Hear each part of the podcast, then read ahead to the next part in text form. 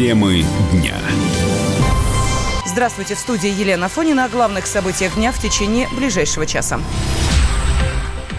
Мосгоризбирком огласил результаты выборов, обработаны 99% протоколов. Средняя явка составила 21%. Из 45 мест в Мосгордуме 26 получают самовыдвиженцы. Представители КПРФ получают 13 мест, у «Справедливой России» 3 места, у «Яблоко» 4. Выборы прошли не только в Москве. В 85 регионах выбирались и депутаты Заксобрания, и городской думы, и губернаторы, а также э, до выбирали депутатов Госдумы.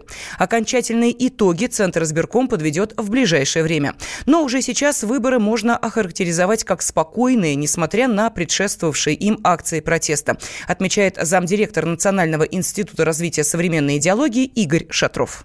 Выборы прошли без серьезных скандалов, без серьезных нарушений, несмотря на то, что некие силы пытались разогреть ситуацию через протесты, например, в той же Москве, которые, наверное, кому-то виделись как начало протестов по всей России. Но, тем не менее, мы увидели, во-первых, конкурентные выборы, во-вторых, спокойные. Конечно, смущает в чем-то явка, но она практически не отличается от явки. Предыдущий единый день голосования в районе 40%, чуть больше даже, чем год назад. Я думаю, что это нормально для такого такой э, более-менее устоявшейся политической системы. Хотя политическая система требует корректировки, потому что вот это спокойствие может быть тем самым спокойствием перед бурей, если выводы не будут сделаны протестов московских и вообще-то результатов выборов.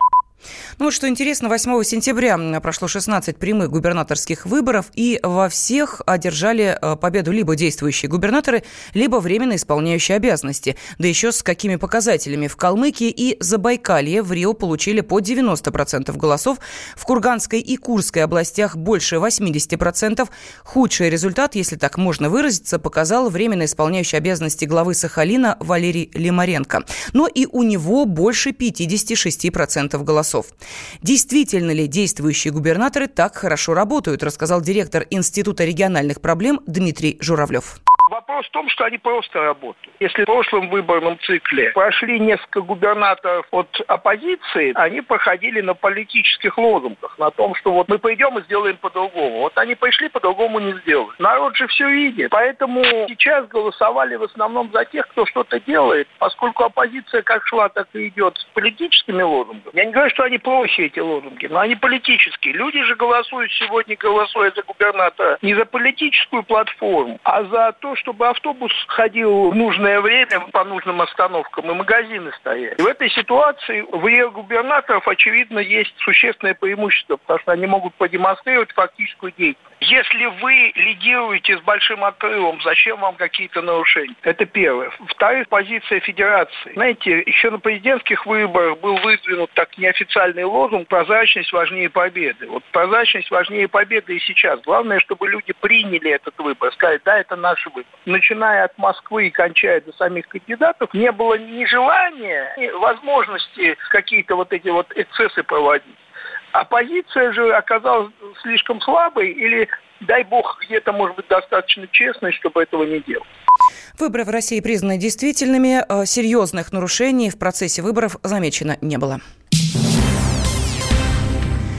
В Кремле объяснили, почему Владимир Путин не встречал выданных Киевом осужденных. По словам пресс-секретаря президента Дмитрия Пескова, встреча участников обмена не прерогатива главы государства. Это удерживаемые лица. И в целом это не прерогатива главы государства. Глава государства свою часть пути прошел для того, чтобы этот обмен смог состояться. И это является главным, а не приезд или не приезд в аэропорт. Такой вопрос у журналистов появился после жеста Владимира Зеленского. Он 7 сентября приехал в киевский аэропорт Борисполь, чтобы встретить самолет из Москвы с украинскими гражданами. Одним из тех, кто был освобожден на Украине и вернулся в Россию, стал руководитель портала РИА Новости Украины Кирилл Вышинский. Он сегодня дал большую пресс-конференцию в Москве. Кстати, приехал он на нее не с пустыми руками, привез каждому из своих коллег сало. В ответ Вышинскому подарили большой каравай и белую футболку футболку с надписью «Журналист не должен сидеть в тюрьме». Вышинский пообещал носить эту футболку. Ну, а еще он заявил, что прежние власти Украины предлагали ему показательно признать вину. По его словам, после отказа написать заявление на обмен, ему через адвоката передали рекомендацию провести пресс-конференцию по сценарию Киева и покаяться.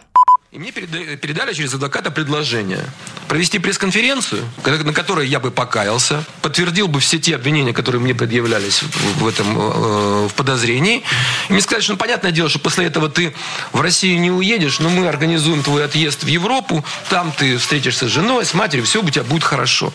Я и от этого отказался. Ближе к весне мне сказали, что ну ты видишь, так сказать, идут какие-то политические процессы, давай как бы ускорим их быстренько. Я говорю, в смысле, как, где я, где политические процессы? А тебе нужна простая вещь. Ты э, идешь на сделку со следствием, признаешь свою вину, тебя помилуют, и все. Делали некие предложения, держали меня как э, обменный фонд, пытались этим шантажировать высшее руководство Российской Федерации. Владимир Путин назвал ситуацию с задержанием беспрецедентной, заявив, что журналиста арестовали за его прямую профессиональную деятельность. Президента в первую очередь и поблагодарил Вышинский в своем приветственном слове на пресс-конференции в Москве.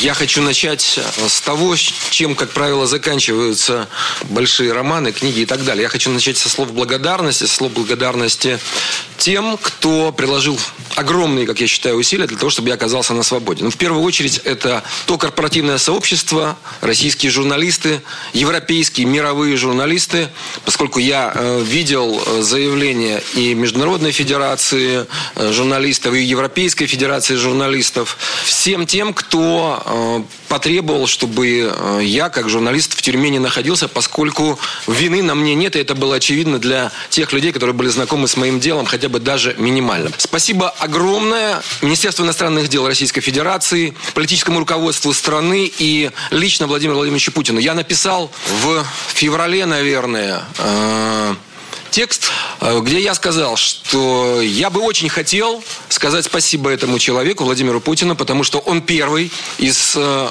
крупнейших политических лидеров заявил о том, что я человек, который страдает безвинно, поскольку за профессиональную деятельность наказывать нельзя. Поэтому спасибо человеку, который первым сказал об этом из политического истеблишмента, который боролся за меня. Ну и, естественно, спасибо всем тем, кто помогал ему в этой борьбе, кто бился за мое освобождение. Отдельное спасибо и Сергею Викторовичу Лаврову, который очень, очень сильно поддержал меня в мой день рождения, когда сказал, что ну точно меня не бросят. Кирилла Вышинского задержали в Киеве 15 мая прошлого года по обвинению в поддержке республик Донбасса и госизмене. Ему грозило до 15 лет лишения свободы. Восемь раз суд оставлял его под арестом в СИЗО, но 28 августа Вышинскому изменили меру пресечения. А 7 сентября он прилетел в Москву. Пиво сделало еще один шаг на пути возвращения на российские стадионы. Предложение понравилось Минфину. Отзыв на законопроект депутатов о возврате продажи пива на стадионах уже поступил в правительство. В документе сказано, спортивные мероприятия, проводимые в России в последние годы, показали, продажа алкогольной продукции на стадионах не приводит к негативным последствиям в части безопасности зрителей. Конечно, если соблюдены условия по должной организации всего процесса. Увеличение количества контролеров, распорядителей, камер слежения и так далее. Полученные средства от продажи пива клубы смогут направить на развитие детского футбола, считает член Комитета по физической культуре, один из авторов законопроекта Дмитрий Свящев опыт чемпионата мира, Кубка Конфедерации, Евро показывает, что в принципе продажа пива не усугубляет и не ухудшает ситуацию с употреблением слабоалкогольных напитков, каковым является пиво, а наоборот на стадионах как раз помогает установить контроль над употреблением до матча, на матче, после матча как раз таких напитков, как пиво. Практика показала, что проведение вот этих наших футбольных больших мундиалей говорит о том, что ничего не случилось, ни одних пьяных дебошев не было. Конечно, это должно быть четко регламентировано, что с кружками пива, с стаканами, с бутылками никто, конечно, не имеет права выйти на сам стадион. Это должно быть там в кафе какой-то, да, может быть ресторан какой-то на стадионах. Де-факто все равно все эти рестораны, они существуют на стадионах. Только продают там не из-под полы, как минимум, полулегальные да, алкогольные напитки. Пиво на сегодняшний день все-таки не является жестко регламентированным напитком. Деньги должны пойти на содержание спортивных объектов, на содержание дополнительных мер усиления безопасности, развитие спорта, на спортивный клуб и и спортивные сооружения, детские школы. Снять некую нагрузку с государства, переложить ее на частных владельцев либо клуба, либо тех организаций, которые занимаются эксплуатацией того или иного спортивного сооружения, где продается это пиво, про которое мы сейчас говорим. Один из главных аргументов противников этой инициативы – безопасность. Мол, пьяные болельщики будут устраивать беспорядки. Но такого уже не будет. Продажа пива на стадионах является общей мировой практикой и приносит хорошую прибыль, отмечает футбольный эксперт Андрей Малосолов.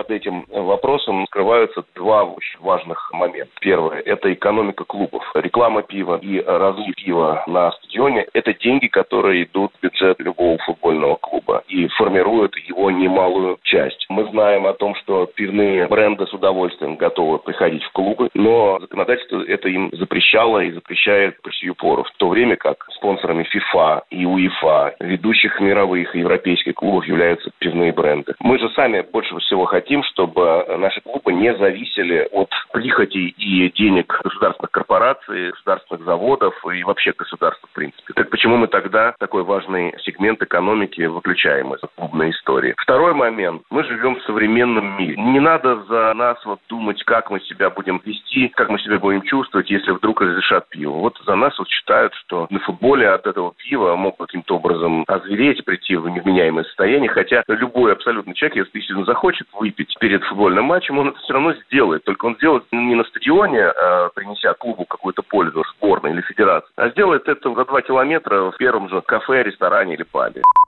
Против возвращения пива на стадионы выступает Минздрав. Темы дня.